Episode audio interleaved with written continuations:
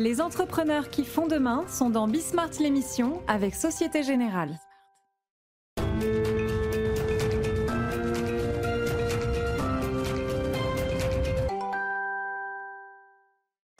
Salut à tous, c'est euh, Bismart l'émission. Euh, qu'est-ce que je vous propose aujourd'hui? Euh, Un peu de commerce, beaucoup de commerce, beaucoup de commerce, un peu de politique et puis et puis un parcours d'entrepreneur. Voilà, ça nous fait un ça nous fait un joli sommaire.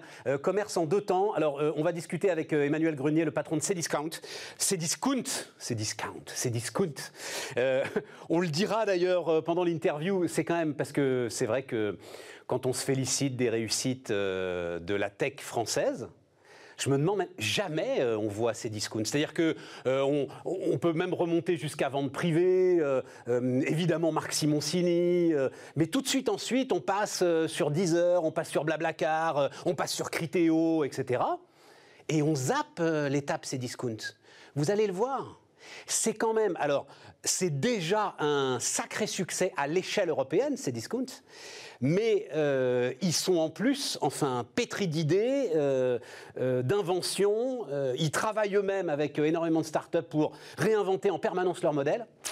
Non, non, c'est pas mal. Alors malheureusement, c'est pas en face à face, c'est dans des conditions, c'est en, c'est en visio parce que, bah oui, voilà, hein, on sait tous euh, ce qui nous empêche parfois de sortir de chez nous. Euh, et puis derrière, euh, commerce autre volet autour du cashback. Alors ça, je vais la faire courte parce que là, j'ai fait un peu long. c'est, c'est un vieux phénomène, le cashback, qui est en train de revenir, totalement réinventé. vous allez voir ça, c'est alors les coupons de fidélité, mais puissance 10. un peu de politique autour des dividendes. Ça intéresse beaucoup Stéphane Van Nuffel qui vient nous voir régulièrement, entrepreneur, libéral. Il faut quand même qu'on parle ensemble des, dividendes et qu'on vous donne peut-être des arguments pour essayer d'y résister.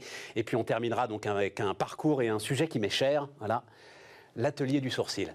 Ce sera à la fin de Bismart. Allez, c'est parti les amis, euh, c'est Discount tout de suite. C'est donc Emmanuel Grenier, le, PDG de Cdiscount, qui euh, est avec nous, donc euh, en visio, mais en même temps, on se dit que c'est peut-être une habitude qu'il va falloir qu'on reprenne. Euh, bonjour Emmanuel, merci de, merci de faire l'effort d'être là malgré tout. Bon, on, va y aller directement. D'abord, en termes d'actualité, est-ce que la dynamique du printemps, vous aviez décrit hein, la dynamique incroyable qui, dont vous aviez profité, comme un peu tout le e-commerce d'ailleurs, est-ce que cette dynamique, elle est toujours à l'œuvre aujourd'hui? Alors bonjour Stéphane. Alors écoutez, la dynamique pour ces discounts sur, 2000, euh, sur 2020, elle va être bonne. Euh, non seulement euh, ben, on a une transformation de marché qui amène de plus en plus de clients sur le digital, et puis on, va avoir, on va dépasser pour la première fois les 10 millions de clients sur un an, ce qui est une première. Puis dans le même temps, eh bien, on améliore notre rentabilité, ce qui était, euh, ce qui était fondamental pour l'entreprise. Donc, euh, mais, 2020. Euh, Emmanuel, vous me répondez sur, sur l'année. Moi, je voulais, là, septembre, octobre, novembre, est-ce qu'on est dans la même dynamique? C'est-à-dire, en gros, moi, ce que j'ai envie de savoir, est-ce qu'on est, pardon pour le mot, hein, mais il n'y en a pas d'autre, sur un changement de paradigme? C'est-à-dire que les choses ont vraiment peut-être changé en profondeur dans les habitudes de consommation des Français alors moi je pense qu'on est sur moi je pense qu'on est sur une transformation de marché donc sur un changement de paradigme profond pour reprendre votre mot. Euh, quand on fait des enquêtes, il y a 40, plus de 40% des Français qui disent qu'ils vont plus euh, acheter en ligne. Donc évidemment, il y a un mouvement de marché. Et quand on regarde ce qui se passe, c'est qu'on a euh, un engouement particulier pour toutes les catégories de récurrence, les catégories du quotidien en fait, qui sont le bricolage, le jardin, le sport, la beauté, les consommables, les périphériques. Et ça, c'est des catégories qui sont en très forte croissance. Et dans le même temps, on voit aussi euh, une tendance sur les marketplaces, hein, sur les vendeurs marketplaces qui sont, et donc les PME qui, euh, qui, servent ces marketplaces-là, qui sont en plein essor. Revenons sur vos catégories. Enfin, vous avez employé un mot. Vous allez pouvoir rentrer dans une espèce de petite logique d'abonnement, d'abonnement. C'est-à-dire, si c'est des produits renouvelables, etc. On va aller vers Amazon, hein, de toute façon, Emmanuel. Donc, euh, commençons le plus vite possible. Un peu sur le modèle de ce qu'arrive à faire Amazon avec un certain nombre d'entre nous. C'est-à-dire qu'à un moment, les choses arrivent sans même qu'on les ait commandées. Oui, alors on n'en est encore, on est pas encore là, et je pense que personne n'en est là. Mais regardez historiquement le le e-commerce, c'est une activité qui s'est battue sur des biens d'équipement, des biens techniques. Hein. Ça a été les téléviseurs, ça a été les téléphones, euh, ça a même été l'électroménager. Et on voit qu'il y a des accélérations maintenant sur ce que j'appelle les catégories du quotidien, qui sont des logiques d'abonnement et des logiques de récurrence au quotidien, et qui sont favorisées par tous les programmes d'abonnement. Euh, si vous regardez nos concurrents, même nous, hein, c'est discount à volonté, où vous commandez, vous êtes livré gratuitement en express. Et c'est ça qui tire, en fait, et qui tire la consommation sur ces catégories-là. livrer gratuitement en express. Euh, ça aussi, c'est un des sujets. Ouais, voilà. Ça aussi, c'est un des sujets qu'on doit aborder. Alors allons-y tout de suite. Euh, ça détruit forcément de la valeur quelque part cette histoire de livrer gratuitement en express, parce que c'est pas gratuit, Emmanuel. La, première chose qu'il faut qu'on regarde, c'est le client. Le client, année après année, il, accentue son exigence sur le service et notamment sur la livraison et sur la rapidité de la livraison. On sait que la rapidité de la livraison, est un des, facteurs majeurs de commande. Et donc, on répond à cette attente-là. Après, derrière, c'est notre, travail, et c'est le travail de l'entreprise de trouver un modèle économique, et on l'a trouvé, qui permet d'équilibrer et de gagner de l'argent euh, quand vous fonctionnez dans ce modèle-là. Et, et, et, et, euh, c'est Discount l'a trouvé, on l'a trouvé. Donc on arrive, à on arrive à livrer nos clients de plus en plus vite. Euh, il y en a plus de la moitié qui sont livrés le lendemain. Aujourd'hui, plus de la moitié des commandes livrées le lendemain et on augmente dans le même temps notre rentabilité. Donc il y a un modèle économique qui existe. Ah, non, mais ça veut dire qu'il y a quelqu'un qui paye. Qui paye bah, Aujourd'hui, on est, un, on, est un, on est un leader du, euh, du e-commerce. On a bâti dans le temps un actif qui fait qu'on a bâti quelque chose de fondamental qui est le trafic. On a 20 millions de visiteurs uniques tous les mois. Ce trafic, pour les nouveaux entrants, il coûte très cher. Pour quelqu'un qui a bâti pendant 20 ans une marque et un site, bah, il est beaucoup moins cher et on a des coûts marketing qui sont beaucoup moins élevés que nos concurrents. Et la différence vient de là. On a entre 3 et 4 points de coût marketing, quand tous nos concurrents sont quasiment au double, voire au triple, ben cette différence de coût, on la rend au client et elle nous permet de financer la livraison gratuite, en fait. C'est ça. Est-ce que ça vous donne l'envie à un moment de faire de la publicité avec l'ensemble de ce trafic? Alors la réponse, la réponse c'est oui. La réponse c'est oui et, on, voit, on voit une évolution dans les stratégies. On a été pendant très longtemps euh, euh, on a très longtemps investi dans la publicité online, tout ce qui était mesurable. On appelait ça des. On était très héroïste au sens où on mesurait systématiquement chaque euro investi, le retour sur investissement sur les ventes. Et aujourd'hui, on s'oriente, et notamment pour 2021, vers plus de médias, en radio, en télé, parce que c'est le seul moyen d'accélérer et de construire une marque sur le long terme. Non, je pensais. alors, j'en suis. Je, vous remercie pour euh, cette réponse et pour l'ensemble de mes confrères. Euh, j'en suis absolument ravi. Mais non, non, je pensais euh, encore une fois au modèle Amazon. Je pensais à de la publicité dans le monde, c'est discount. Alors oui. en, fait, qu'est-ce qu'on qu'est-ce qu'on offre à nos vendeurs et à nos fournisseurs? On, en a, on a à peu près 13 000 partenaires aujourd'hui. On leur permet de venir investir des budgets marketing sur ces discounts pour pouvoir pousser leurs produits. Notamment ce que vous avez sûrement vu qui s'appelle les produits sponsorisés, vous savez, dans les listes, de, dans les listes produits, dans la liste de recherche. Et ça, c'est doublement gagnant. C'est gagnant pour le partenaire, fournisseur ou vendeur, parce que c'est des investissements marketing dans lesquels ils voient immédiatement des retours. Et c'est un gain pour ces discounts parce que c'est un revenu supplémentaire pour, euh, et pour consolider le modèle économique. Et on est les seuls. Hein. Il n'y a pas beaucoup d'acteurs en Europe qui sont capables de faire ça. Il y, a, évidemment nos concurrents américains, et surtout, on est le deuxième acteur, le seul acteur en Europe qui a cette technologie-là pour, pour aider les fournisseurs et les vendeurs. Ce qui permet quand même à un moment de... Alors comme vous êtes loin, euh, votre modestie va moins en, en souffrir, mais c'est quand même une sacrée réussite, euh, les amis, ces discounts. Voilà, c'est-à-dire que euh, on est sans arrêt à vanter euh, des réussites technologiques ici ou là, qui sont sans doute des réussites technologiques, des licornes, la Startup Nation, tout ça machin. Bon, là, on est quand même sur une réussite à l'échelle européenne, comme vous dites, Emmanuel, qu'il faut, qu'il faut absolument saluer.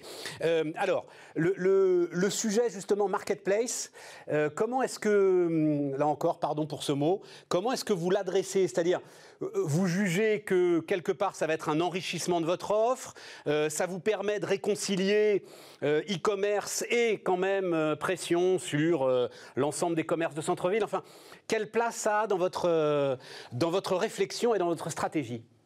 Alors déjà, ça a une place qui est prépondérante parce que ça, ça va représenter, ça représente 45% de notre activité aujourd'hui. Et il y a deux volets. Il y a le volet qui est qu'on permet aux clients d'avoir beaucoup plus de produits à disposition. On avait 70 000 produits il y a 10 ans, on en, a, on en propose plus de 70 millions aujourd'hui. Donc on a fait fois 1000 en termes de choix. C'est évidemment plus euh, bénéfique pour ces discounts en termes de rentabilité. Et puis surtout, ça permet d'embarquer l'écosystème, l'écosystème de PME en France. On a plus de 5000 PME qui vendent sur notre marketplace. On en a recruté 500 dans les trois derniers mois suite à l'épisode Covid. Et ça, c'est fondamental parce que moi, je crois qu'il n'y a de pérennité pour euh, les économies que si l'écosystème global est embarqué et, je pense que c'est le rôle de ces discours, notamment, d'embarquer l'écosystème de PME avec lui dans la croissance. Comment est-ce que vous pouvez les aider? Parce que beaucoup d'entre eux, là, ont sans doute réalisé que oui, effectivement, il y avait un sujet euh, avec le confinement. D'accord, il faut absolument qu'on se digitalise. Voilà. Complètement. Comment est-ce que vous pouvez les aider? Alors, il y a deux manières de les aider. Il y a d'abord, la, première manière, c'est euh, la prise de conscience et, leur expliquer et les amener à venir se brancher, se connecter et à vendre des produits. Et donc ça, on a mis des équipes spécifiques qui les accompagnent. Et donc les 500 nouveaux, on les accompagne. Donc il faut former, expliquer en quoi ils peuvent euh, faire croître leur activité. La deuxième chose, c'est le marché qu'on leur ouvre. Souvent, ils étaient locaux, donc on leur ouvre déjà la France. Et demain, et on l'a commencé il y, a, six mois, on leur ouvre maintenant la totalité de l'Europe, parce qu'on vend sur 25 pays en Europe. Donc ces PME qui avaient souvent un marché local ont eu accès à un marché français. Je passe notamment à une, PME qui vendait, euh, une PME à Angers qui vendait des produits de périculture. C'était un marché local au départ, c'est le marché français maintenant, et demain c'est le marché international. Et quand je dis demain, le marché européen. Et quand je dis demain, c'est en ce moment. Donc ça, c'est le premier volet. Deuxième volet, c'est logistique, en fait. Parce que le principal enjeu du e-commerce, une fois que vous avez commencé à faire des ventes, c'est de livrer les, produits. Et donc, on le rassure, on a des prestations de services logistiques qu'on appelle de fulfillment, pour lesquelles on assure la logistique pour eux, pour livrer en France et pour livrer euh, dans la totalité de l'Europe. Donc, plus de ventes et on les accompagne en termes de services. Mais Concrètement, Emmanuel, là je, suis, là je vous écoute, là je suis patron de PME, j'en sais rien moi. Je fais des serrures incroyables, je sais pas, enfin bref. Concrètement, je fais, concrètement, je fais quoi? Je fais, je fais euh, euh cdiscount.fr, euh, Corpo, je vais où exactement pour vous trouver? Vous faites cdiscount.com, il y a un lien qui vous, euh, qui vous renvoie sur la marketplace pour vous inscrire.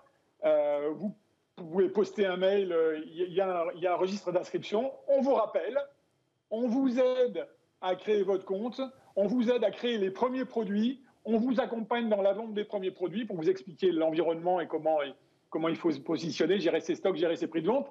Et puis après, on vous accompagne dans la montée en puissance de votre entreprise. Et c'est qu'il y en a déjà 5000 qui le font. Et ça, pour moi, c'est fondamental. C'est à la fois pour la vente aux, clients B2C, mais à la fois pour les ventes aux professionnels. C'est-à-dire qu'il y a un marché pour les PME colossal à travers les marketplaces euh, en France et en Europe. C'est enfin, euh, Amazon déclare que c'est sa nouvelle frontière maintenant. Donc pour vous aussi, le B2B, le, Amazon Business, on va avoir aussi ces discounts business? On a ces discounts pro. On a ces discounts pro, c'est-à-dire que euh, les PME avec qui on travaille peuvent vendre aux clients finaux euh, tels que vous et moi, et puis elles peuvent vendre à des, entreprises, à, d'autres entreprises. Et on a ces discounts pro qui, qui existent, qui a un site spécifique et qui est en forte croissance.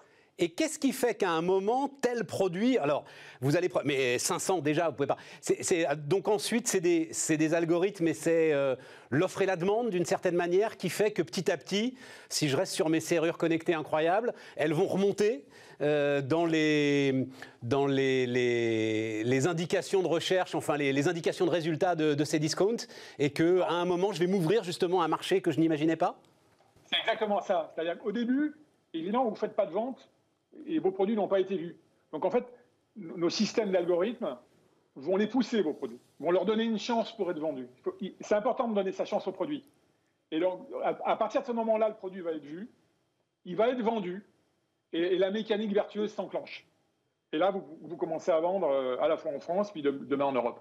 C'est euh, exactement comme ça que ça fonctionne. Il y a, dans, le plan de relance, hein, et notamment dans la partie euh, numérique, digitale de ce plan de relance, qui est quand même assez importante, hein, euh, c'est à peu près 7 milliards d'euros. Alors il y en a une partie pour la modernisation de l'État, mais enfin, il y a plusieurs centaines de millions d'euros pour la digitalisation des TPE et des PME, que ce soit en équipement, en équipement ou en formation. Est-ce que vous participez à ce mouvement d'une manière ou d'une autre? Est-ce que vous avez été sollicité par Bercy? Enfin, je ne sais pas, il y a des connexions qui se font de ce côté-là? Moi, je pense qu'il y a des connexions évidemment avec Bercy, avec, les ministères, Bercy et puis le ministère de, notamment du numérique. Mais ce qui est important, globalement, au-delà des fonds et du plan de relance même euh, européen, des 20% des 750 milliards qui vont, être, qui vont être affectés au numérique et à la relance digitale, ce qui est important, c'est qu'on construise en France, et on en a, des champions français. Alors vous avez ces discours dans le e-commerce, vous avez Blablacar, vous avez OVH, vous avez Le Bon Coin, vous avez Deezer, on en a plein. Et on est capable d'avoir en France, il faut qu'on arrête ces complexes américains, ces complexes asiatiques, on est capable d'avoir en France des grosses sociétés, c'est pas seulement des startups, on parle toujours des startups et c'est très bien, des grosses sociétés qui organisent, qui organisent le maillage et qui tractent ça, et qui permettent aux PME de d'éclore d'avoir des sorts aux startups. On travaille avec 100 startups aujourd'hui. On accompagne 100 startups. Donc ces grosses boîtes, ces grosses, plus que des licornes, sont fondamentales pour le tissu économique français et européen. Et on est fiers en France, et on, on a des champions français, et il faut qu'on les aide et il faut qu'on accélère. Ça veut dire, il faut vous faire une législation sur mesure? Je ne suis pas sur les législations sur mesure. La première des choses qu'on demande, c'est l'équité. Il, y, a quelque chose qui a été bâti il y a, plusieurs années qui s'appelle la RGPD, qui est un cadre, qui est une colonne vertébrale qui a énormément de côtés positifs. Et moi, je pense que c'est sur ce socle-là qu'il faut bâtir, et sur le plan européen. Surtout pas bâtir des lois par pays, parce que le sujet du e-commerce, le sujet du digital, il est, européen. Donc on ne peut pas se permettre de bâtir des lois locales, parce que sinon on va créer des distorsions de concurrence.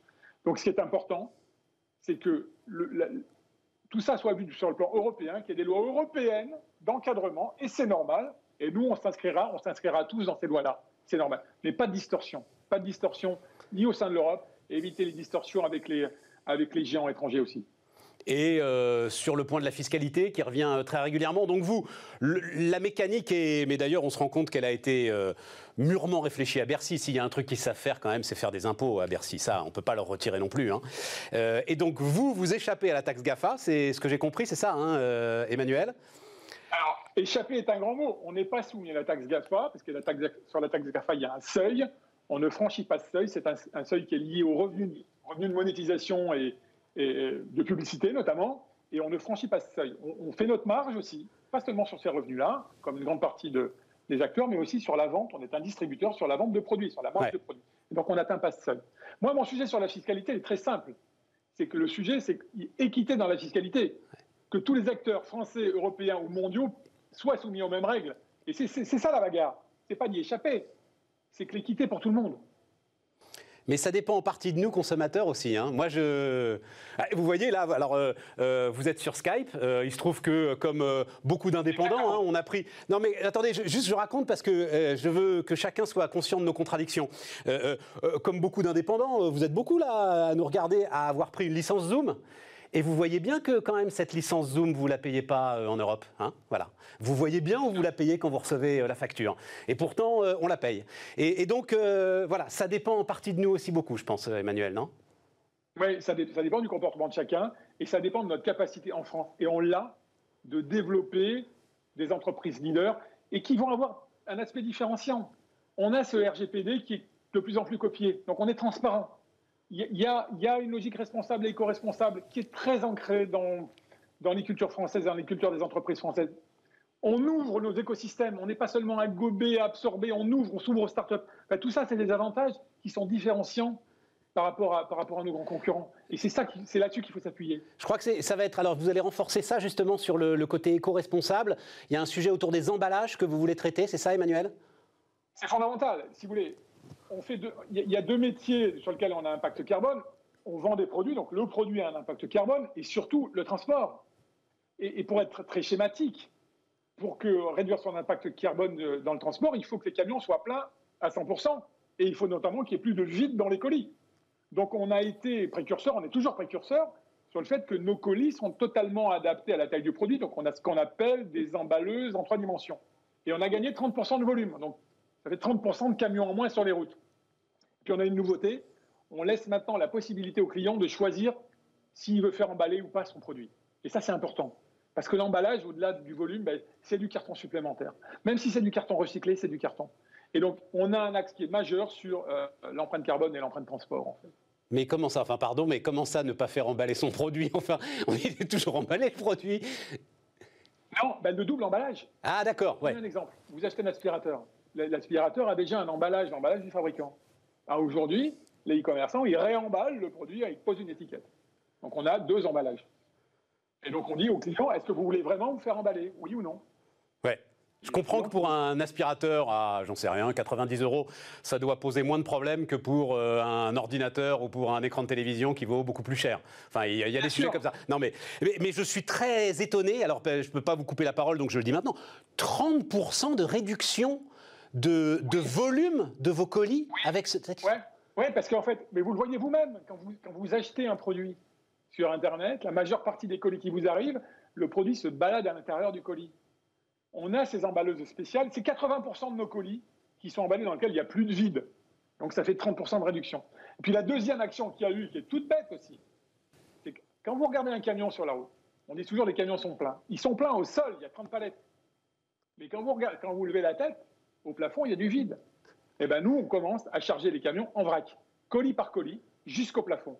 Et là, vous regagnez encore 30%. C'est un sujet un peu important parce que ça, ça révolutionne la chaîne logistique, mais à la fin, l'un plus l'autre, vous avez divisé par deux le nombre de camions sur les routes. C'est pas neutre. Ah non, mais c'est très impressionnant, très spectaculaire. Ce qui m'amène à, ma dernière question. Euh, comment est-ce que vous regardez? Il y a une pression politique qui se développe un peu compliquée, un peu dans tous les sens, mais enfin quand même globalement à la fin, qui retombe sur vous à travers la logistique et à travers les entrepôts. Euh, alors on comprend bien que c'est pas très clair euh, dans l'esprit de ceux qui manipulent ces concepts, mais comment est-ce que vous regardez ça? Notamment là, euh, vous aussi, vous allez être à un moment freiné dans votre développement par la limitation des surfaces d'entrepôt, Emmanuel Grenier? Non, on ne sera pas freiné parce qu'on a fait un choix technologique.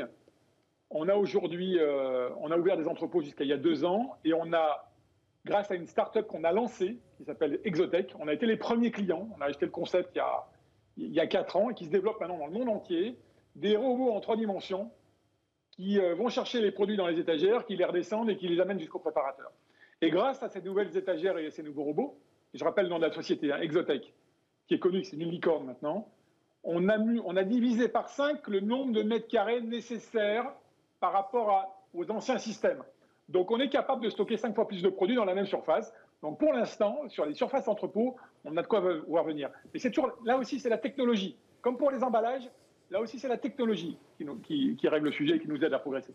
Ouais, et puis, euh, alors, mais j'en avais déjà eu euh, une petite notion, mais vous me le confirmez, la logistique, c'est en hauteur que ça se joue. Hein. Exactement. il ne faut pas regarder qu'au sol, il faut lever la tête un peu et regarder C'est ça. Toi. Bon. bon, merci Emmanuel, merci beaucoup pour, euh, pour ces quelques minutes. Euh, j'espère qu'on pourra se revoir et pour euh, une interview plus longue et encore plus fouillée dans des conditions qui seront des conditions normales. Merci beaucoup en tout cas pour l'ensemble de ce que vous nous avez donné. À bientôt et les amis, Bismart continue. On continue les amis et on continue avec euh, Xavier Starkloff qui est avec nous, cofondateur de Joko. Bonjour Xavier. Et ça c'était euh, année 2010, le, t-shirt du start-upper avec le nom écrit dessus. C'est dur, c'est dur. les opportunités sont bonnes pour, euh, pour faire un peu de pub. Hein. C'est saut 2017, euh, j'ai envie de vous dire. Je vais ma copie. Ça fait, vous savez, à l'époque où on parlait du consumer electronic show, tous ces trucs-là, là, machin, etc. Non, mais j'adore, je suis à fond. Vive les vendeurs. Et alors, justement, vous aidez à vendre, Xavier. Alors, c'est très intéressant. Donc, levée de fonds intéressante, importante, 10 millions d'euros, même si maintenant, 10 millions d'euros, hein, Hein. voilà, c'est ça, par les temps qui courent. Euh, autour de. Alors, moi, j'ai écrit euh, récompenser la fidélité client.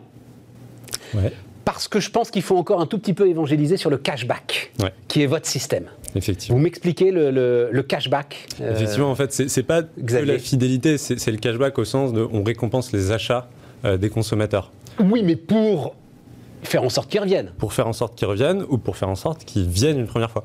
Euh, il y a les deux, les deux cas d'usage qui existent. En fait, aujourd'hui, on a plus de 1000 partenaires. Euh, il y a des Franprix, des Leroy Merlin, des Carrefour. Et on travaille sur des logiques d'acquisition et sur des logiques de fidélisation. Ça dépend aussi des enseignes. Donc, ça marche. Je parle sous votre contrôle pour aller vite. Je suis consommateur.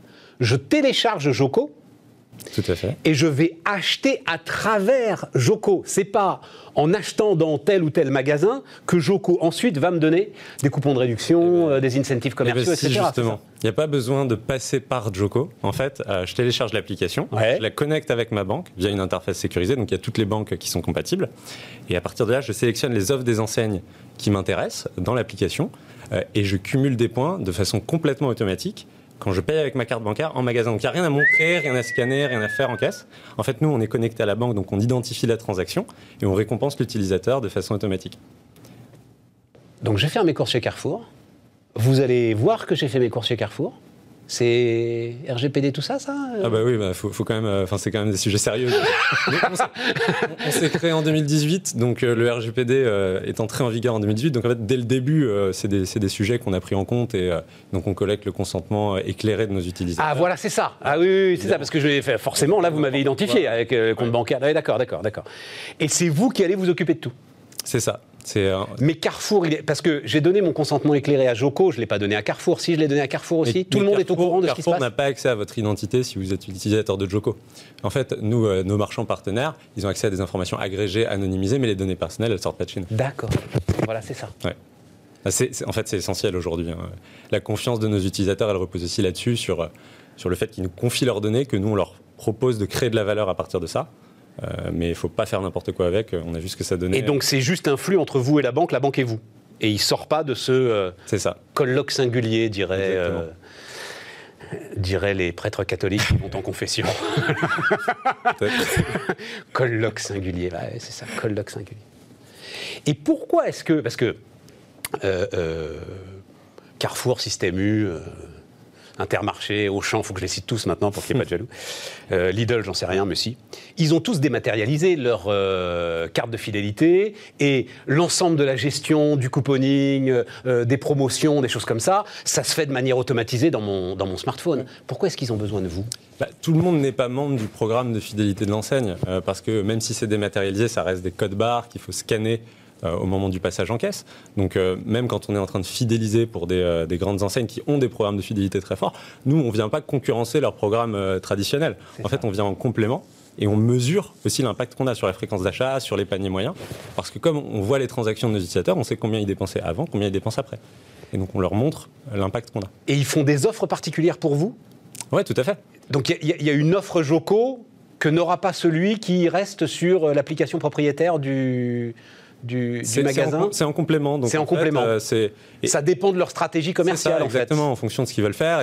D'ailleurs, est-ce qu'ils veulent faire de la fidélisation ou de l'acquisition hein, Parce que c'est pas que de la fidélisation. c'est intéressant. Parce que, et eh oui, et oui. Et, eux, ça leur permet en fait de faire des. Parce que la question des promotions est quand même une question euh, très très compliquée hein, pour euh, l'ensemble des vendeurs, et on comprend bien pourquoi. choisir de dégrader sa marche, c'est jamais facile. Et donc, grâce à vous, je peux cibler en fait peut-être davantage sur l'acquisition grâce à Joko Complètement. Sur l'acquisition même sur la réactivation, quand on veut faire revenir des gens qui ne sont pas venus depuis quelques temps. Euh, et ça, c'est une finesse qu'on a parce qu'on est connecté aux banques, parce qu'on a accès à cette donnée. Et donc, on est capable de faire une offre plus généreuse pour les gens qui sont jamais venus, une offre un petit peu moins généreuse pour ceux qui ne sont pas venus depuis six mois, et une offre encore un petit peu moins généreuse pour ceux qui viennent toutes les semaines. Euh, vous donnez le chiffre de 500 000 téléchargements, c'est ça, hein, pour euh, votre application, mais vous ne donnez pas le chiffre de, du nombre de comptes bancaires euh, auxquels vous êtes connecté Oui, alors c'est quand même significatif, hein, mais ce que je peux dire sur l'usage, sur c'est que les utilisateurs se connectent en moyenne 4 fois par semaine à l'application. Donc on a un vrai usage aussi qui n'est pas du tout dans les ordres de grandeur. Ce que, de, mais, mais quand je dis vous avez 500 000 téléchargements, on dit c'est au moins 20% de comptes bancaires que vous avez? C'est largement plus. Ah ouais. ah ouais. Et alors, vous dites, euh, j'ai vu ça là, modèle American Express. Donc vous voulez, moi j'adore. Euh, franchement les amis, euh, on s'appelle la chaîne des audacieux, on va dire des ambitieux. Moi je veux faire American Express, ça me plaît comme ambition. Bravo Xavier, allez-y. Ça veut dire quoi le modèle bah, American Express? En fait, fondamentalement, on a la même proposition de valeur. C'est je vais te récompenser quand tu vas dépenser chez les marchands partenaires. Donc c'est exactement la même proposition de valeur côté consommateur mais on a enlevé toutes les frictions du modèle Amex parce qu'il n'y a pas de carte physique, parce que c'est gratuit, parce qu'on s'onboard en une minute sur Joko, on peut l'utiliser avec n'importe quelle banque. Et American Express, alors je ne suis pas encore euh, en train de dire qu'on est des concurrents, mais c'est quand, même une boîte, c'est quand même une boîte qui vaut 100 milliards de dollars aujourd'hui, malgré toutes ces frictions. Et en fait, euh, c'est un exemple qu'on regarde avec beaucoup d'intérêt. et, votre barrière à l'entrée, c'est quoi? C'est votre capacité à discuter avec les banques? Enfin, à, intégrer. Non, mais quand je dis discuter, besoin, à, enfin discuter, euh, à interagir avec les banques, à, se pluguer sur les comptes bancaires, etc. C'est ça qui est compliqué euh, dans votre système? C'est pas le plus compliqué, évidemment. Il y a de la. En gros, ma, question, ma question. Euh, American Express, ils, entendent l'interview de Xavier là, ils se disent mais.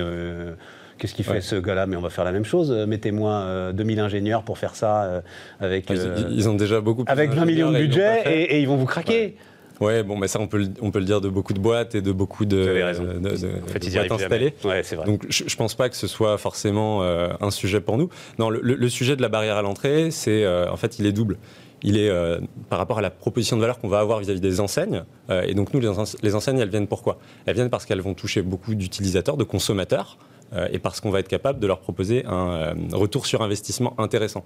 Et donc le premier point, euh, c'est euh, bah, combien de gens on a. Donc on va vite, on essaye de continuer d'aller vite. C'est aussi l'objet de cette L'attraction, l'attraction. Tout à fait, parce que c'est une marketplace en fait. tout à fait. On a des, consommateurs d'un côté, des enseignes de l'autre. Et puis euh, après, c'est bien d'avoir beaucoup de consommateurs, mais il faut aussi que l'offre et la demande, elles se rencontrent. Et c'est là où la techno est très importante. Parce que derrière nous, avec les algorithmes de personnalisation qu'on fait sur les offres pour les utilisateurs, on permet à cette offre et à cette demande de se rencontrer de la façon la plus efficace possible. Ce qui fait que quand une enseigne travaille avec nous, elle met euh, du budget sur Joko et elle a un retour sur investissement qui est extrêmement compétitif. Et en plus, c'est très euh, mesurable puisqu'on a accès directement au chiffre d'affaires qu'on a généré, ce qui n'est pas le cas des canaux euh, marketing. Pour résumer, elle ne va pas faire une offre canne à pêche à un coureur cycliste. On peut le dire comme ça. On peut le dire comme ça. Voilà. Tout à fait. Et tout ça, évidemment, dans le cadre du consentement éclairé, de, voilà, de, tout ce qui. Mais nous, on est très, avec nos utilisateurs. En fait, la, grande différence qu'on a avec tous ces acteurs du, marketing traditionnel, euh, c'est que notre business model, il est aligné avec les intérêts de nos utilisateurs. Nous, notre modèle, c'est qu'on va toucher une commission de la part des enseignes, et c'est cette commission qu'on va partager avec l'utilisateur. Donc en fait, si l'utilisateur gagne pas d'argent, on gagne pas d'argent. C'est aussi simple que ça. Les modèles de cashback, qui s'étaient euh, pas mal développés à une époque où vous étiez à peine né. Euh, et, en fait, c'est la possibilité de se pluguer avec le compte bancaire qui a et ça, a marchouillé quoi voilà c'était sympathique mais euh, à l'époque il n'y avait pas d'entrepreneur qui venait me voir en disant qu'il voulait être Amex et c'est la modification de la réglementation euh, qui a changé la donne C'est effectivement la, grande révolution là, de ces dernières années. Euh, donc il y a l'évolution de la réglementation, mais qui en fait reflète l'évolution des usages. Hein. La, réglementation, elle est arrivée pour accompagner ce qui se faisait déjà. Euh, et donc, il y a cette directive européenne qui s'appelle la DSP2, la directive sur les services de paiement numéro 2, qui dit aux banques en substance, la donnée de vos clients, c'est pas votre donnée à vous les banques, c'est la donnée de vos clients. Et donc, si vos clients veulent permettre à des tiers, parce que ces tiers sont capables de créer de la valeur avec cette donnée, bah, d'accéder euh, à ces données-là, vous, les banques, vous êtes obligés de leur permettre. Et vous devez mettre en place des API pour le faire. Et c'est comme ça. API, ça veut dire ouvrir l'ensemble de vos systèmes. Hein, c'est ça, exactement. Et c'est ce qui permet les. Alors, on a vu euh, les startups agrégateurs de comptes, euh, avec des choses très très intéressantes qui sont. Et c'est ce qui permet aussi de développer l'ensemble de vos systèmes. Et ben voilà, on a appris plein de trucs, euh, Xavier. Bon, bah écoutez, et combien vous dites la valorisation de Amex 100, milliards. de dollars 100 milliards. Vous revenez nous voir au premier milliard de valorisation. On voilà, on prend rendez-vous. Xavier Starkloff, donc, était avec nous, cofondateur, oui, cofondateur de Joco sur Bismart.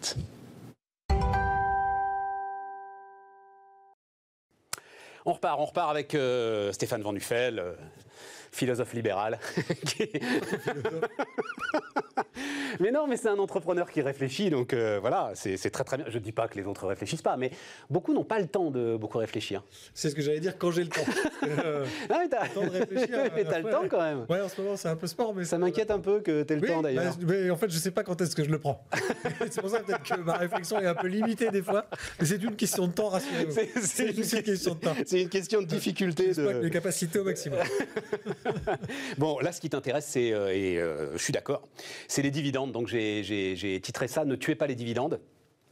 C'est quoi, le, c'est quoi le sujet pour toi euh, autour des dividendes bah, En fait, je ne veux pas dire un coup de gueule parce que ce n'est pas, c'est pas l'objectif, mais là, on a, on a eu quand même une grosse étude qui est sortie sur les dividendes et qui a remontré sur les, dividendes de 2018, attention. Et, J'ai pas vu ça, étude sur les dividendes de 2018 Une semaine, je me souviens plus quel organisme d'État nous a publié en fait l'état des dividendes. Et ces fameux grands titres que toute la presse financière s'est empressée de, de préciser qu'il y avait en fait 0,1% des Français qui se partageaient deux tiers des dividendes distribués en 2018 et, figure-toi, 0,01% des Français, donc 1 sur 10 000, qui se partagent un tiers des dividendes. Donc tout de suite, réflexe très français, donc là c'est libéral qui parle, c'est un scandale. Il y a euh, un tout petit, euh, je ne sais pas comment on se dit le mot, 1 euh, sur 10 millième, c'est énorme. Une poussière. Qui se partage finalement le gros du gâteau. Donc évidemment, bah, tu as toute une, nomenclatura qui est montée au créneau en disant qu'il y avait trop de dividendes versés à trop peu de gens, etc. Et donc, je me suis dit, regardons un peu ce qui se passe et regardons en fait comment les Français perçoivent ces informations-là quand on leur donne. Et nous, pour le coup, chez Net Investissement, nos clients sont des investisseurs. Donc, ils ont des réflexes de je mets du capital, j'en tire un intérêt. que l'intérêt soit un rendement pur, un rendement immobilier, un rendement financier, un dividende s'ils sont actionnaires, au final, le français mélange un peu tout ça, mais même le livret A, bon, bah, il y a un taux de rendement qui, près ou, peu ou prou, ressemble finalement à une notion de profit. Et là, je viens de jeter sur la table le mot qui est sale, qui est le mot profit. Et c'est je me suis dit, il y a peut-être aujourd'hui en France des petites pastilles à faire juste pour rappeler aux gens en fait ce que c'est qu'un dividende. Parce Alors vas-y, mais c'est bah, compliqué le dividende, hein, attention. Hein. Il y, a deux messages. Non mais il y a deux messages, Il y a le premier message, parce qu'on va pas rentrer dans la financiarisation. Tu sais que moi je suis quelqu'un qui suis attaché au libéralisme profond, dans le capitalisme, dans ce qu'il y a de bon, et pas à la financiarisation. Donc le dividende, ça peut être un truc très mal utilisé quand certaines entreprises, je le redis, s'endettent pour distribuer du dividende sans toucher à leur trésorerie. Je trouve qu'il y, y, a un jeu un peu de dupe avec la financiarisation, mais ça c'est un autre sujet. Je sais qu'on partage pas euh, cet avis. En revanche, il faut rappeler juste aux Français que quand tu as une entreprise, que tu sois créateur d'entreprise comme moi, ou que tu sois simplement actionnaire de Total, c'est-à-dire monsieur, madame, tout le monde peut être actionnaire du jour au lendemain de Total. Au final, Total a produit une richesse qu'on appelle le chiffre d'affaires. Il a payé, je ne vais pas rentrer dans le détail, une multitude de charges, en particulier sur le territoire français, ailleurs aussi évidemment, mais moins. Et on arrive à un moment donné à un résultat qu'on appelle un résultat brut. Là-dessus, l'administration fiscale passe, elle paye des impôts sur bénéfices qui sont entre 28 et 33 etc., etc. Et là, l'entreprise décide de passer finalement ce résultat net d'impôts, soit en distribution à ses actionnaires le fameux dividende, soit en réserve pour faire des réinvestissements. En investissement, oui, voilà, c'est ça. Voilà, c'est ça. Il y a deux choix, c'est pas très compliqué. Mais attends, il est bien précisé, les salaires sont passés à ce moment-là. Les charges. Tout, est passé. Non, non, parce que tu as parlé des taxes. Non, c'est tout le processus de production euh, bah, qui est passé. Voilà, y compris les salaires. La matière première achetée, transformée, revendue, Exactement. les, charges du commercial, les frais de bouche, etc. Tout, la totalité. C'est vraiment la richesse. Donc c'est vraiment ce qui reste. Qui est créée. Ensuite, une fois l'impôt payé, c'est la c'est le profit qui doit être redistribué ou pas. Alors il y a des entreprises qui ont besoin constamment, c'est le cas par exemple de la mienne, parce qu'elle est petite, de réinvestir beaucoup. Et puis il y a des entreprises, parce qu'elles sont par exemple cotées en bourse, que là on parle de ça, on parle d'LVMH, on parle de ce capitalisme familial qui gêne, parce que ça embête tout le monde que M. Arnaud gagne sa vie sous forme de dividendes. Et en fait, ben non, parce qu'en fait, s'il le fait, faut pas oublier que ça lui a permis déjà de réinvestir, sinon son entreprise ne croîtrait pas comme elle le fait depuis des années. Et puis deux, je le rappelle, alors c'est là que ça devient un peu plus technique, quand tu enlèves du dividende de ton entreprise, tu réduis finalement les capitaux propres de l'entreprise, donc tu réduis sa valeur.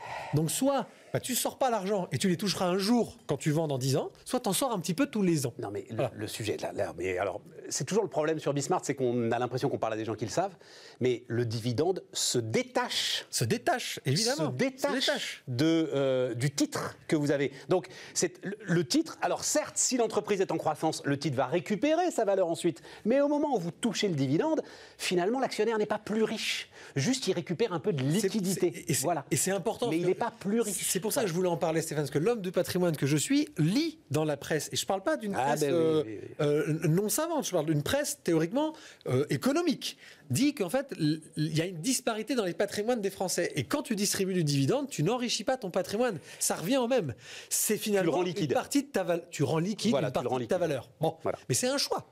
Bon, maintenant. Donc c'est pour ça que ça s'appelle aussi rendre l'argent aux actionnaires. Exactement. C'est-à-dire que tu prends un petit peu effectivement de la valeur de ton entreprise pour le rendre aux actionnaires, aux actionnaires. et ils en font ce qu'ils veulent. Et l'exemple est, c'est que dans la gestion de patrimoine, on peut proposer à des clients ce qu'on fait selon certaines périodes économiques de forte incertitude, on propose de prendre des fonds qui versent des dividendes. Donc tu, tu investis dans des actions, mais qui ont comme particularité de chaque année distribuer des dividendes d'entreprises qui distribuent. Orange, bah, Orange, euh, BNP Paribas distribue beaucoup de dividendes, etc. Pourquoi Non mais attends, là aussi, il faut dire pourquoi. Pourquoi est-ce qu'Orange, par exemple, distribue beaucoup de dividendes? Parce qu'Orange reste aujourd'hui très endetté. Très, bah Que Orange a besoin en permanence du soutien du marché. Donc c'est aussi des arbitrages qui permettent à l'entreprise de continuer à se développer que euh, de soutenir les actionnaires. Voilà, surtout quand on est bah, dans un secteur comme les télécoms où la croissance, euh, vous savez plus trop où elle est. Et c'est très juste ce que tu dis parce que c'est là où je voulais en venir, c'est de dire à un moment donné, aujourd'hui, les Français ne, se rendent pas compte, en fait, quelque part, que la notion de dividende est une notion qui est extrêmement attractive pour l'investisseur qu'il devrait être eux. Et s'il y a un message à passer, c'est ça. C'est que ce qui m'agace le plus, Stéphane, tu me retrouver le libéral c'est qu'on te dit, en gros, tu lis en sous-jacent sur ces, sur, cette, sur ces déclarations un petit peu poujadistes, on, lit, il y a trop de riches. En fait, les riches sont de plus en plus de riches et en fait, il y a une disparité. Mais moi, j'ai envie qu'il y ait de plus en plus d'actionnaires qui touchent des dividendes. Bah oui, mais en fait, Stéphane, le problème, c'est pas qu'il y ait 0,1 qui touche deux tiers. Le problème, c'est qu'il y a tout le reste de la population qui en touche qu'un tiers. Et c'est là où il faut que les Français soient responsables aussi, et la presse spécialisée également. Tu as 144 milliards d'encours sur l'épargne salariale, tout cumulé en France. 10 millions de personnes investissent dans de l'épargne salariale, donc des plans d'épargne entreprise, plans d'épargne groupe. Ça parle à tous les gens qui sont en train de nous écouter. Sur le, le, le fonds euro des contrats d'assurance vie, il y a 1400 milliards, 10 fois plus. Le fonds euro d'une assurance vie, c'est de l'obligataire principalement des États européens à 95% de l'État français. Il n'y a pas de dividende. Absolument. Donc en fait, la, la problématique, c'est pas qu'il y ait des gens qui touchent trop de dividendes, que M. Bernard Arnault touche des dividendes. Évidemment, en ce moment, il a, il a, tendance à le faire parce que fiscalement, lui, à titre personnel, il est moins flingué qu'il y a 10 ans. Évidemment. Enfin, 8 ans. Évidemment. Ça, ça saute aux yeux de tout le monde. Mais mon problème à moi, c'est qu'il n'y a pas assez de gens qui se partagent ce profit. Donc, on devrait faire plus d'actionnaires en France et on se poserait moins la question des dividendes. Bon, il faut quand même dire un truc. Ah. C'est que, non, mais parce qu'ils le savent, euh, ceux qui nous regardent. Alors, ça, je suis sûr qu'ils le savent. C'est que là, on parle du dividende des boîtes cotées on parle de la partie émergée de l'iceberg. L'ensemble du non-coté. Et quand vous voyez, parce que ça aussi, il faut le dire quand même, assez souvent, tiens, la CPME nous dit Ah, le chef d'entreprise, salaire moyen du chef d'entreprise en France, 3500 euros par mois. Mhm. Tu parles sans le dividende. Sans Il se verse du dividende. C'est une rémunération. Et là-dessus, il y a peut-être effectivement, avec maintenant le prélèvement forfaitaire unique, donc le fait que la fiscalité sur les dividendes est euh, beaucoup plus favorable, là-dessus, il y a peut-être une évolution euh, qui, à un moment, euh, sera problématique. Non, je tiens à le dire, parce que beaucoup de chefs d'entreprise, d'entrepreneurs, sont un peu pris par le mirage du tout dividende. Le tout dividende ne vous donne aucune protection, mesdames, messieurs. Aucune. Aucune. Il faut le faire soi-même. Et notamment, oui, d'accord, mais cotisation retraite, va la faire toi-même, tiens. Euh, accroche-toi. Ah, bah, je peux t'expliquer, je... voilà. notre investissement, là, d'autres si, si ça t'inquiète. voilà, il faut juste, je voulais quand même ramener cette. Mais... La, masse du divide, la masse de dividendes, c'est quand même ça. Et, voilà. et justement, merci de le préciser, la grande majorité des petites entreprises, le dividende, tu ne le verses que finalement à la fin de ton année. C'est pour ça que les chefs d'entreprise, les artisans, etc., etc., se servent une grande partie de leur rémunération en dividende, parce qu'à l'avance, ils savent pas, je prends le bâtiment. Euh, évidemment, ils ne savent pas le nombre de chantiers qu'ils vont avoir. Donc, ils ont une petite rémunération fixe et ils prennent des dividendes, évidemment, sur le résultat de leur année. Ah, ils sourient, mon bâtiment est un mauvais exemple. non, mais, non. mais c'est aussi que la fiscalité est à 30%. Enfin, on va, mais Stéphane, attends, 30%, euh, c'est à partir du moment où ta tranche marginale d'imposition commence à piquer. Euh, la grande majorité, et tu le rappelais, des chefs d'entreprise, des petites entreprises, ils n'ont pas une tranche d'imposition supérieure à celle de 11%. Ils touchent à peine les 30%. Et donc, évidemment, plus CSG, CRDS, c'est plus intéressant, mais ça reste quand même, je le rappelle aux Français, ça reste 30% qui part quand même. Ça veut dire que le moindre euro gagné, il y a 30% qui partent. Et ils sont déjà passés par la case impôt sur les sociétés, ils sont déjà passés par la case charge sociale et ils sont déjà passés par la case impôt sur chiffre d'affaires, CVAE, C3S, qui est une spécificité française où tu payes des impôts sur ton chiffre d'affaires. Il ne faut pas l'oublier, ça ne représente pas grand-chose. Mais Ça a été un gros sujet de Monsieur le maire. Voilà, ah, nous allons faire 10 milliards sur 80. Pleine réforme cette CVAE, mais là, ah ouais, 10 milliards sur 80 milliards. Ne, partons pas. Non, mais c'est la, part CVAE. C'est juste, il faut, il faut, bien penser que voilà. Les, les on a essayé de faire un peu de pédagogie sur le dividende, mais la conclusion, c'est là-dessus, là, c'est ça, la, enfin, c'est pour ça que moi j'aime notre système, c'est qu'à la différence de beaucoup d'autres, il est ouvert à tout le monde. Voilà. Donc, globalement, euh, vous avez envie de prendre du risque, prenez du risque. Voilà, c'est ça le sujet. Et si vous n'avez pas envie de prendre de risque, bah, ne reprochez pas à ceux qui en prennent euh, d'en toucher de temps en temps les dividendes. Faisons plus d'actionnaires. Plus d'actionnaires ou plus de dividendes pour plus une de France de propriétaires, c'est une France d'actionnaires. Faisons plus au lieu de penser moins. Stéphane, à bientôt. J'étais ravi. Euh, parcours pour terminer.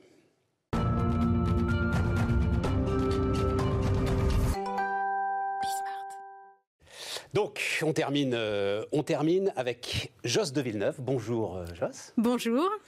alors, parcours et parcours d'entrepreneur. bon, c'est pas un secret. vous voyez pourquoi le, la question du sourcil m'intéresse. Et eh bien voilà. Et, d'ailleurs, c'est. On, se reverra dans un atelier. si le courage. Euh, J'ai jamais osé rentrer. Et eh bien pourquoi? Mais ça, j'imagine qu'il y a des tas d'hommes qui vous disent ça. donc, on va parler de l'atelier du sourcil, hein, mesdames, messieurs. C'est vrai que c'est dommage, mais quand même, je souligne qu'on a euh, de plus en plus d'hommes qui fréquentent euh, l'enseigne. Et puis, euh, aujourd'hui, ça c'est... Des jeunes, mais des, mais, des, quinquas, vous en avez mais aussi des quinquas. ça y est, parce, que, c'est pas dans notre... Et d'ailleurs, les premiers clients qui ont fréquenté mon premier atelier faisaient partie quand même de ces ces hommes d'affaires euh, soignés qui viennent entretenir le sourcil. Pourquoi? Parce que le sourcil a tendance avec l'âge à frisoter, à blanchir, à, grandir. Absolument. Voilà, on, les poils quand même deviennent un petit peu anarchiques. donc, vous, alors, vous savez, un jour, on se marrait avec, avec alors celui qui m'a énormément inspiré, qui s'appelle Emmanuel Chin. Oui. C'est-à-dire qu'on est, on est quand même, alors peut-être d'autres, mais on est deux journalistes audiovisuels passionnés par l'entreprise, les entrepreneurs, euh, voilà. Et on est tous les deux avec. Donc on s'est dit, il y a peut-être un déterminisme en fait. Mais c'est plutôt, c'est vrai que son nom revient toujours. Hein. Ah, bah, évidemment, Systématiquement, euh, il est pris, euh, il est pris comme cible. Et parce que lui, alors nous on en, alors on en discutait un peu. Moi, on oublie Frida Kahlo. Hein, moi, moi, je les coupe régulièrement comme ça à la, à la dure, quoi, vous voyez, voilà, hein, ce qu'il faut pas faire. Mais lui non. On peut lui en fait, lui en fait, il, s'en fout, il vit avec, etc. Je vous ai vu. Non non non, juste un truc. On va aller sur votre parcours là, mais euh, euh, je vous ai vu dire, ça c'est important, euh, dire aux jeunes filles. Surtout n'y touchez pas avant un certain âge. C'est vrai ça C'est vrai. c'est vrai parce que le système pileux en fait évolue et puis quand on a 16 ans et qu'on commence à venir abîmer le système pileux, euh, qui est quand même assez faible hein, généralement, si euh, les jeunes filles y touchent, à un moment donné, euh, bah, c'est l'inverse qui se produit, ça peut ne pas repousser. et donc on détruit un peu, c'est un bulbe qui est assez fragile. Et donc... donc prenez votre mal en patience. On prend son mal en patience ou alors on, on vient plutôt fréquenter l'enseigne. Voilà, ou alors on demande, à, papa maman, on demande, oui, mais on demande d'abord à papa maman on fait pas de, tir, on ne fait pas soi-même, euh, on évite. C'est euh, hyper fragile en fait. C'est hyper fragile. Quand on commence très jeune, on s'abîme réellement, on peut réellement s'abîmer les sourcils et se retrouver à 16 ans avec des sourcils euh, qui deviennent très fins, avec une mode un peu passée. En 13 ans, 14 ans, 2006, hein, c'est ça On est dans la 15e année. 15e année. Vous avez créé quand même un petit empire. C'est-à-dire que c'est 110 euh, ateliers, vous me dites bientôt, ce sera bientôt 110, hein, 110 ateliers du 110, sourcil. Oui. Qu'est-ce, où s'est allumée la lumière qui vous a fait penser que sur quand même ce tout petit truc-là, il pouvait y avoir une niche capable de créer 110 ateliers alors que Bon, globalement, les instituts de beauté faisaient ça. Je réfléchissais à l'image, c'est comme si en fait un groupe de cosmétiques se disait je vais faire que du mascara. C'est ça. Qu'est-ce C'est ça, mais... Euh, Comment s'est allumée la petite lumière? Alors, la lumière s'est allumée, d'abord j'avais quand même une expérience euh, depuis 20 euh, ans. Je faisais... Mais en institut de beauté J'arrive du maquillage. Voilà. J'ai fait des formation de maquillage permanent. J'étais vraiment dans le premier wagon euh, des personnes qui ont touché à dermopigmentation. Euh, vous savez, cette forme un petit peu de venir remplir euh, avec semi, semi-permanent, un peu une forme de tatouage. Donc j'avais ça à mon actif depuis un grand nombre d'années. Et très vite, bah voilà, j'avançais en âge et un jour, situation familiale, on se repose, on se repositionne, on se s'interroge, on se demande ce qu'on va faire. Et puis, euh, j'ai griffonné un peu quelques prestations qui pourraient rentrer euh, sur une toute petite carte, parce que, euh, bah, évidemment, j'ai inventé le mot restructuration pour marquer quelque chose qui était assez identitaire par rapport à... Restructuration du sourcil, du regard. Parce que c'est le regard, en fait, hein, votre sujet. C'est le regard, c'est le regard. Mais j'ai appelé atelier sourcil, écoutez. Non, non, mais, d'ailleurs, j'ai hésité. Mais bravo. J'ai hésité. C'était entre les deux, et je sais pas, l'atelier sourcil, c'était plus parlant. Euh, personne connaissait. On arrive quand même sur une prestation, un métier qui est tout nouveau. Et euh, donc, euh, j'étais quand même un petit peu frileuse, hein, je dois avouer. Mais, mais, en fait, c'est ça qui est incroyable, c'est que cette intuition que vous avez eue, elle dit tout. Vous auriez dit regard. Il fait quoi? Il fait de la cosmétique, il fait des lunettes, il fait. Enfin, ça aurait pu être n'importe quoi. l'atelier du sourcil, c'est l'atelier du sourcil, point. À voilà, ça parle tout seul. Et euh, l'atelier du sourcil, euh, alors ça s'est accompagné de quoi? Ça s'est accompagné de plein de rencontres. Hein. De toute façon, une vie d'entrepreneur, euh, elle est aussi avec. Alors, c'est ça le deuxième point. C'est donc, OK, vous griffonnez. Vous avez une boutique. beaucoup. Vous travaillez beaucoup, vous avez une boutique. Et puis les clientes sont satisfaites. C'est-à-dire qu'on rencontre une valeur ajoutée au travail. À un moment, il faut rencontrer quand même un levier oui. qui va faire que, boum, on va passer à 100. Alors, euh, le premier levier, c'est euh, d'ouvrir une boutique plus grande, parce que j'ai commencé dans 17 mètres carrés rue Renquin. Euh, donc vraiment le petit endroit, oui. À Paris À Paris, vers la place des Terres. D'accord, 17 mètres carrés. Et puis un jour, Christina, enfin en tous les cas, les équipes des, de Christina et de cette nouvelle émission me contactent pour intervenir sur euh, des. Ah, c'est quoi Alors, je, parce que je connais pas ça, malheureusement. Euh, oui, oui, c'est euh, M6 Oui, c'est ça. Une émission de relooking qui, qui, venait un petit peu. ah, et c'est eux qui vous spotent Alors, oui, exactement on me spot et puis du coup je participe. Alors c'était pas une collaboration, hein, vraiment je participe pour venir accompagner le changement de coiffure, le changement de vêtements et puis le changement du sourcil. Et là on voit une nette différence. Et puis alors je, je, continue un peu quelques interventions comme ça. Donc porter parce qu'évidemment, euh, bah, les médias, on connaît la portée. Ah bah là, tout de suite, enfin surtout, surtout une émission comme celle-là, c'est-à-dire que c'est ciblé directement dans la niche que vous, vous vouliez atteindre. Oui, et puis on réalise de plus en plus que le sourcil, c'est important, c'est capital. On sait bien d'ailleurs... Alors, bien sûr qu'on on a des personnes qui ont des traitements, des choses, et on voit bien quand le système pileux euh, devient affaibli. Restons sur la croissance. Oui, oui, oui. Ok, donc, euh, vu à la télé, euh, très efficace. Ça permet de dire d'ailleurs à tous les entrepreneurs sans publicité, sans annonce, sans communication, vous n'existerez pas. Enfin, c'est certain. Il y en a qui croient encore qu'il y a une espèce, d'une espèce de magie qui va tout à coup les saisir. Non. non, voilà. Alors vous, vous avez eu la partie de bouche à oreille. Bien sûr. Oui, bien sûr. C'est beau. Il faut communiquer. mais même le bouche à oreille, c'est une forme de communication. Il faut communiquer. Bon. Mais à un moment, alors c'est quoi? C'est à ce moment-là, c'est le financier qui vient taper? Non, non, non. Il y a une rencontre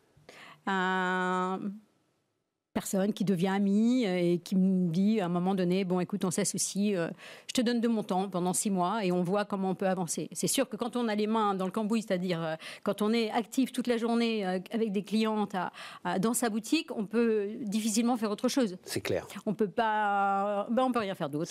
Donc on travaille, on travaille et puis lui m'apporte évidemment. Bah, c'était une expérience de chef d'entreprise, c'était un ancien chef d'entreprise pas, ou du tout. pas du tout. Il sortait de l'informatique, il se retrouve pareil, à un virage de sa vie où euh, il ne sait pas trop quoi faire. Et il me dit bah, écoute, viens. Je vais t'aider à structurer le truc. Je vais t'aider. On va... Et il décroche le téléphone et je lui donne toutes les ficelles du métier. Mais il décroche le téléphone pour appeler qui? Eh ben, il décroche le téléphone pour répondre aux appels. Pour, euh, il s'intéresse au métier et je lui donne tous les codes qui sont. Euh, D'accord, mais ça, c'est encore les clients là à ce moment-là. Mais à un ah, moment, il ah faut appeler quelqu'un qui va vous donner les moyens d'aller développer 10, 15, 20 boutiques. On le fait tous les deux. Et sur, alors, pardon, sur fonds propres, vous allez faire sur fonds propres, vous financez vos développements Exactement. Alors j'entendais, j'entendais parler de dividendes. Ouais. Donc là, pas de dividendes. Bah, enfin si, réinvesti. réinvesti. Voilà, réinvesti. Oui, c'est ça, exactement. À chaque fois, c'est réinvesti, euh, des salaires euh, quasi, quasi nuls, et puis euh, alors, une période, hein, bien entendu, mais à un moment donné, on, vraiment, on mise tout sur la bonne santé euh, de l'enseigne, et puis, et puis des rencontres, et puis un, un, Olivier qui arrive, euh, enfin, j'appelle un peu les noms des collaborateurs par leur prénom. c'est votre famille. Un David qui arrive, un Olivier. Oui, parce que euh, vous vous êtes développé en franchise? C'est ça. Dès le début en franchise? Alors, dès le début, non, c'est pareil, une autre rencontre, c'est-à-dire qu'on ouvre notre troisième boutique et là, euh, se trouve à côté un jeune entrepreneur aussi, qui lui euh, était dans, la, dans le monde un peu du, du, spa, enfin de, la mise en forme. Et, et, lui avait plutôt la capacité de nous accompagner, nous accompagner sur le développement euh, franchise, ce qu'on n'avait pas encore envisagé. Et on s'y met à trois. Et là, ça, ça, fusionne. Première, première petite fusion, en tous les cas, entre nous trois. Et, et, puis, on se lance. Et, puis, là, et puis là, ça décolle vraiment. Ben oui, grosse surprise, c'est qu'on a une demande par jour. Tous les jours. Des esthéticiennes? Non, pas que, des entrepreneurs, euh, tout type de profil. En réalité, c'était vraiment, on sentait que. Euh, et on gagne, on gagne le prix de la franchise avec un, un avocat qui nous a accompagnés euh, sur le, sur le développement et on gagne le premier prix de la franchise. Meilleur concept. C'était il y a combien de temps ça, le prix de la franchise? En 2011. En 2011.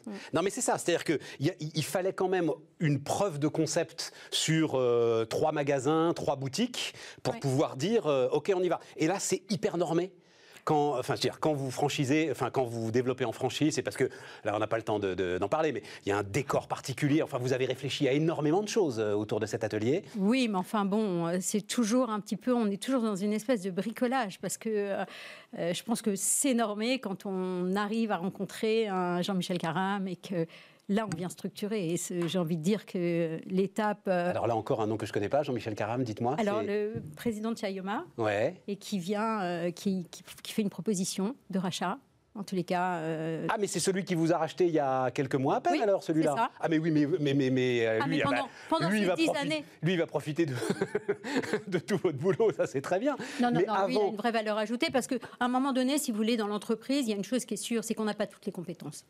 Et que ça s'arrête à une période. Euh, enfin, quand même, quand on part d'une boutique. Joss, 109 ateliers, euh, pardon, mais euh, dire que vous n'avez pas tout. Ouais, oh.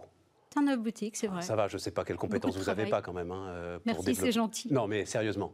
Mais il faut être accompagné quand même. C'est ça. Un, que c'est important. vous avez senti à un, moment, alors je voulais en venir là justement, à un moment donné, euh, au-delà de 100 boutiques, euh, le, phénomène qui peut, qui, peut, vous dites, je ne peux pas gérer ça tout seul. Bah, l'international, enfin en tous les cas, on a, on a ouvert Londres.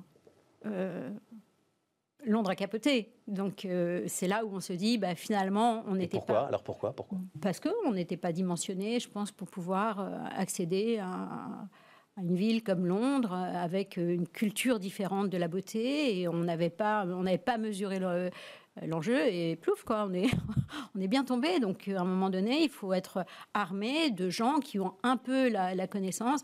Euh, l'international, c'est vraiment compliqué. C'est ça votre nouvelle frontière ah bah, C'est ça, mais c'est ça. mon rêve, surtout. Donc, euh, donc là, là, là, vraiment, c'est excitant parce que c'est le produit, la, réalisation de mettre, euh, de conceptualiser plein d'accessoires, d'aller sur toutes mes idées nouvelles, de, parce que je suis maquilleuse de base, donc ramener quand même des nouveautés dans le, dans le Oui, c'est ça parce qu'il y a, avec ce développement, toute une gamme de maquillage, d'accessoires, etc., ah que vous avez développé. Oui, ça je suis fière parce que j'adore, c'est mes produits. sous la marque L'Atelier du, sourcil. Bien entendu. Et sous l'Atelier du sourcil euh, se cache euh, dans le produit. Alors tout n'est pas parfait, mais en tous les cas, on travaillera à ce que tout le devienne parce que... Euh, parce que c'est mon, mon, métier. Et puis surtout, je vais vous dire, la, la réussite, elle est surtout sur la passion et puis le, travail. C'est-à-dire que les deux. Euh, Combien de temps, quand vous, quand vous, vous, euh, vous, regardez en arrière, ce que je vous ai proposé de faire là pendant, pendant un quart d'heure, euh, combien de temps vous avez mangé de la vache enragée vraiment? C'est-à-dire, combien de temps a vraiment. Manger à peine des pâtes, dormir 4 heures par jour, 4 heures par 24 heures, etc. Et tout quoi 3, 4 ans ça dure? Oui, peut-être un peu plus. Wow. mais c'est génial. Mais oui, mais ah bah oui, mais si, non, mais c'est la passion si on n'est pas dévoré par la passion, si on est dévoré que par la réussite, ça fonctionne pas. Il va manquer des billes un petit peu dans votre dans votre sachet. Donc euh, non, il faut il faut faut que tout y soit. Et euh, vraiment, je, je pense que numéro un, c'est le concept, l'idée, la passion, le travail. Et puis après, bah après on, on y va, on s'envole, puis, et puis les, les, belles rencontres. Dévoré par la passion. Dévoré par la passion. Juste, alors, je voulais commencer par ça, puis il reste une minute. Le masque oui. Mais ce qu'on vit en ce moment. Les yeux. Mais, mais les yeux, mais c'est le triomphe. Mais c'est le triomphe de l'atelier du eh sourcil, là. On détrône les, rouges à lèvres. Ah, mais, mais euh, Jean-Paul Agon, patron de L'Oréal, et vous me le dire. Voilà. Alors lui pense que le rouge à lèvres va quand même repartir en force et que tout ça sera fini. Mais là, c'est le mascara, euh, bah là, le mascara règne en maître. On cible les yeux en permanence. On se regarde dans les yeux. Euh, de toute façon, même si on trouve un peu d'originalité dans certains masques, euh, oui, les yeux dans les yeux. Vous en avez, bien. Enfin, vous l'avez senti dans votre activité à un moment cette, cette, importance du regard là depuis six mois et on en a peut-être encore pour un petit moment? Oui, oui, bien sûr qu'on le sent. C'est-à-dire que là, on sent que le produit, et, j'échangeais euh, tout à l'heure avec une personne qui me dit, ben moi, le mascara, en ce moment, c'est vraiment, c'est précieux. Et euh, oui, on se maquille et il faut que ça pétille au moins dans le regard parce que sinon, euh, sinon on, est bien triste. Bon, merci beaucoup pour tout ça. Merci. Voilà, merci et infiniment. Puis, bah, je vous attends. Je crois que c'est foutu. Au plaisir. on n'est pas très loin. L'atelier du sourcil, donc, euh, pour finir cette émission. Et on revient demain, les amis, avec d'autres entrepreneurs. Qu'est-ce que vous avez dit? Dévoré par la passion. J'adore, dévoré par la passion. À demain. Les entrepreneurs qui font demain sont dans Bismart l'émission avec Société Générale.